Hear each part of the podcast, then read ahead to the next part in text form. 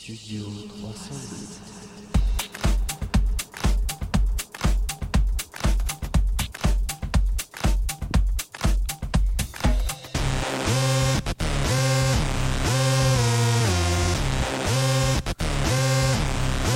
Eh bien, bonjour à tous, bienvenue sur le studio 302, le studio qui vous met bien en 2-2. Aujourd'hui, on se retrouve avec euh, Émile, Bonjour. euh, Nathan Bonjour, bonjour tout le monde. et Julien. Bonjour tout le monde. Donc aujourd'hui, on est le vendredi 15 mars. On va parler tout de suite, euh, bah déjà faire un petit sommaire de ce qu'on va parler. La météo, en premier avec, euh, avec Monsieur Émile. Euh, on enchaînera sur le programme TV avec euh, Nathan. Et après, on, on finira, je pense, avec, euh, avec le PPMS de Julien. Et puis, on, on fera un petit débat dessus euh, tranquillement. Bah, Émile, je t'en prie, vas-y, avec ta météo. Alors aujourd'hui, entre 13h et 16h, il y aura quelques pluies avec un ressenti entre 9 et 10 degrés. Euh, il y aura un vent d'est de 25 km heure avec des rafales à 60 km heure. Ensuite, entre 16h et 19h, il y aura euh, aussi du vent euh, qui sera remonté un petit peu vers le nord, entre 25 km heure avec des rafales à 45. Euh, et il fera 13 et 12 degrés entre ces horaires-là. Ok, bah, ça va, il fait pas trop froid. Ça va, ça va. Ça va être tranquille un peu. Euh, Nathan, avec ton programme télé, je t'en prie. Bah alors, comme attendu ce soir sur TF1, il y aura bien sûr Colanta. Ensuite sur France 2, il y aura une autre série Kane. Ensuite sur France 3, il y aura Laurent Gérard le miroir. Culture Info. Ensuite, il y aura Red Sparrow sur Canal+, un petit film sympa. Ensuite sur M6, il y aura bien sûr NCIS. Ensuite sur euh, Arte, il y aura Maman aussi, un film un peu télé-réalité qui est assez drôle. Sur W9, Enquête d'action, donc encore de la culture info. Et pour finir, ce soir sur RMC, il y aura euh, Aloïs Brunner, le bourreau de Dancy, une heure. Version une heure, donc un petit documentaire sympathique. Bah, merci pour cette Au moins sur le présentation. programme météo, on a fait le point. Et donc, du coup, on reprend avec, euh, avec Julien, qui va nous parler de, de la PPMS qui s'est passée aujourd'hui.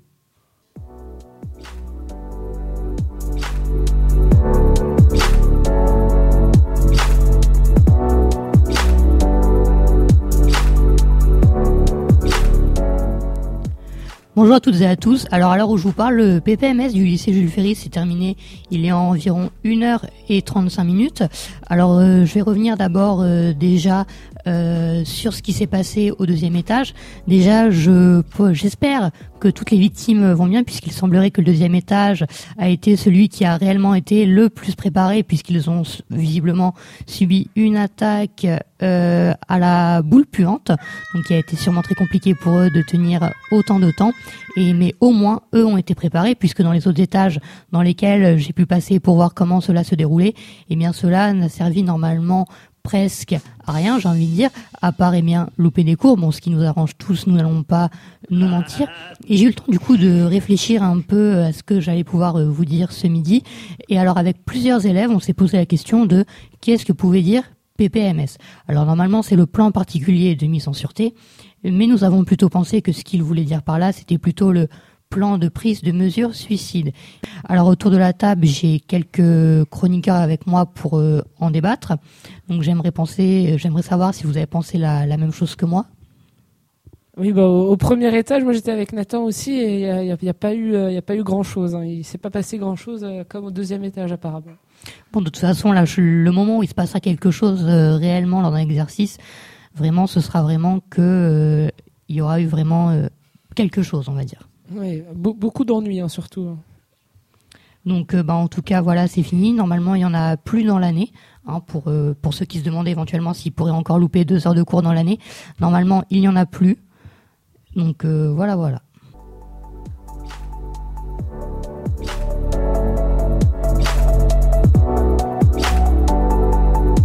Du coup, Émile, euh, tu es venu ici euh, déjà euh, pour voir comment ça se passait un peu la radio. Oui, et oui, tu es venu ici aussi parce que j'avais des questions à te poser au sujet, au sujet de ton sport. Sur la voile, oui. Sur la ça. voile, exactement. Alors, bah, on va commencer directement. hein. Depuis combien de temps tu fais de la voile? Alors moi j'ai toujours fait de la voile depuis que je suis tout petit. J'ai commencé la voile avec mes parents quand j'étais encore dans une poussette. Et euh, ensuite, euh, quand j'ai pris un peu plus d'autonomie, euh, j'ai fait des stages d'optimiste vers l'âge de 5-6 ans. en Bretagne. Et, depuis, enfin, avec, des amis, on navigue beaucoup en Bretagne. On, se fait des petites régates entre nous et on s'échange nos bateaux. Et comme j'adore la voile et que c'est vraiment ma passion, en octobre euh, 2016, je me suis inscrit en, en cours de compétition avec le club de voile de Saint-Quentin-en-Yvelines en région parisienne. Et euh, on fait des régates et des entraînements euh, à travers la France.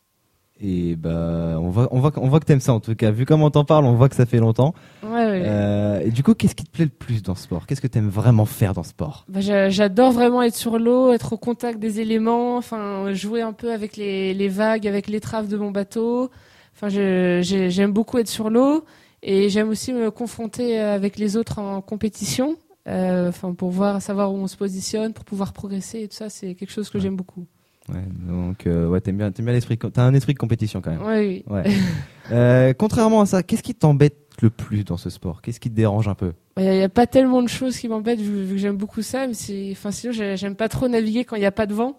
Parce que c'est, enfin, on a, on a Ouais, tu tout de t'embêtes, suite quoi. moins de sensations et le- ça va pas très vite, mais cependant c'est quand même important parce que en compétition il faut savoir euh, naviguer avec, euh, enfin, avec n'importe quel type de météo.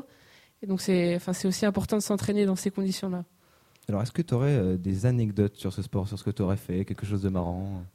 Euh, bah, une fois, je me souviens en, en Bretagne, j'avais navigué avec un copain sur un kata de sport. Donc c'était un kata, euh, il y avait deux voiles qui étaient vraiment très surtoilées. Y avait il y avait beaucoup de vent, beaucoup de vagues, il faisait beau. Et le, le, bateau sautait un peu sur les vagues, on, allait très vite. C'était vraiment un bon moment. On avait des bonnes sensations de vitesse, c'était très sympa. Euh, ensuite, il y en avait un, autre moment en compétition avec un, c'était sur un, un 420, donc c'est un petit bateau euh, de avec trois voiles. J'étais en train de mettre le spi à l'avant, ve- on venait de faire le, le bord de près. Donc le bord où on remonte au vent, on avait tourné autour de la bouée. Et euh, au moment où on avait mis le spi, il y avait une, une risée plus forte que les autres qui est venue par derrière. Et le bateau a fait ce qu'on appelle un départ au loft. Donc c'est quand le bateau remonte soudainement le, le vent et on contrôle plus trop. Et on a, on a dessalé, c'était un moment rigolo. ouais. ça, ça doit surprendre quand même quand ça t'arrive comme ça d'un coup. euh. Ouais, ouais, ça surprend un peu, mais c'est c'est marrant. Euh, est-ce que t'aurais rencontré des difficultés dans le sport, dans ton évolution? Euh, bah, en, en, ré- en région parisienne, c'est un peu compliqué de naviguer. Sur les sur les plans d'eau euh, près d'ici, sur les sur les lacs, c'est c'est bien naviguer, mais en même temps, c'est pas super parce que le, vent il change tout le temps et tout ça. Et c'est un peu compliqué à chaque fois d'aller près de la mer, sur les côtes pour naviguer. Et c'est un peu plus compliqué de naviguer en région parisienne. Euh, Est-ce que t'aurais rencontré euh, des skippers connus? Euh, oui, alors tous- les ans, j'aime beaucoup aller au Salon nautique de Paris.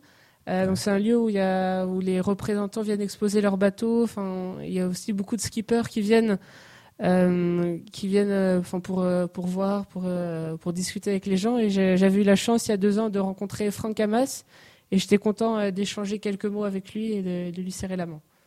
C'est- vrai que ça doit être sympa. Euh, en continuant sur les skippers, euh, est-ce que t'en aurais un préféré, ton préféré, celui que t'aimerais euh, plus que tout voir? Ouais, ouais bah c'est euh, François Gabard, c'est un, enfin c'est un, c'est une personne extraordinaire parce qu'il, enfin il, il, il gagne, il a, il a gagné beaucoup beaucoup de courses. Il a un mental d'acier, il, il lâche rien jusqu'à la dernière minute. Euh, il m'avait, il m'avait beaucoup impressionné lorsqu'il avait gagné le Vendée Globe euh, lors de sa première participation. C'est le plus jeune vainqueur du Vendée Globe. Donc le Vendée Globe, c'est une euh, course autour du monde en solitaire, sans escale et sans assistance. Euh, enfin, c'est, vraiment une grande personne pour moi. Donc du coup, tout à l'heure, tu nous parlais de, des compétitions, tu t'es inscrit en compétition. Oui. Est-ce que tu aurais un classement ou un truc pour savoir à peu près où est-ce que tu en trouves? Est-ce que tu te trouves dans le sport? Euh, bah, fait, euh, j'avais fait plusieurs régates. Donc, euh, enfin, toutes les régates qu'on fait avec euh, notre notre licence de voile, elles sont elles sont sur internet et on peut les on peut les retrouver là. Et enfin, sinon, dans le support où je suis en, en laser, il y a vraiment beaucoup beaucoup de monde, beaucoup de niveaux. Donc, en général, je me classe plutôt vers le milieu de tableau. Ouais. Et, et une fois aussi, j'étais j'étais arrivé premier sur une course en équipage. Euh, sur un trimaran et c'était pendant le tour de l'île de Ré. Euh, c'est une course hein, qui fait le tour de l'île de Ré. et, enfin, J'étais sur un bateau qui allait très vite. Ça devait être plutôt joli à voir en plus. Ouais, l'île de. Ré, C'est une île qui est, qui est quand même très très jolie. Euh, est-ce que tu aurais des, des spots où est-ce qu'on pourrait faire de la voile? Euh, oui, bah, c'est à Saint-Quentin-en-Yvelines, euh, là où il y a mon club de voile, mais sinon, euh, globalement, un peu partout sur la côte, euh, où il y, a, il y a plein de, de bons clubs, de- d'entraînement et tout ça. Enfin, c'est pratique. Ouais, donc euh, il y a quand même une possibilité à trouver Ouais, bon, facilement. pas euh, mal des de côtes en France, du coup, euh, faire pas mal de voiles. Et du coup, une question un peu. Bah, je me suis posé la question de si je te la posais ou pas. Euh, des activités différentes dans ce sport. Qu'est-ce des différences qu'il pourrait y avoir entre une personne et une autre dans le sport? Bah, il y il y a des, des- il y a beaucoup de différences. Il y a, il y a beaucoup de supports, donc il y a aussi différentes manières d'en faire. Par exemple, on peut naviguer en solitaire, en double ou en équipage. Par exemple, en, équipage sur des gros bateaux, chacun a un rôle bien défini. Par exemple, il y, a un, barreur qui dirige le bateau, un autre qui règle les voiles, l'autre qui fait la navigation. Enfin, il y a, beaucoup de, beaucoup de différents, euh, beaucoup de différentes activités dans la voile. Et euh, il y a aussi plein de disciplines. Par exemple, il y a le, le kitesurf et la planche à voile qui sont vraiment très différents par rapport à la voile. Parce que c'est, enfin c'est, on, on re- on- quand on commence euh, la planche à voile, ou, enfin moi j'ai jamais fait de kitesurf, mais quand on commence la planche à voile, on repart un peu de zéro. Ouais. Parce qu'il faut apprendre à avoir de l'équilibre et tout ça. Enfin c'est, c'est différent de, de le bateau et il y a, il y a plein d'activités. C'est très sympa. Ok, bah, en tout cas, c'était c'était très sympa de parler de ça avec toi, très intéressant. Puis on, on se dit bientôt euh, sur la web radio. Oui, au revoir. Au revoir.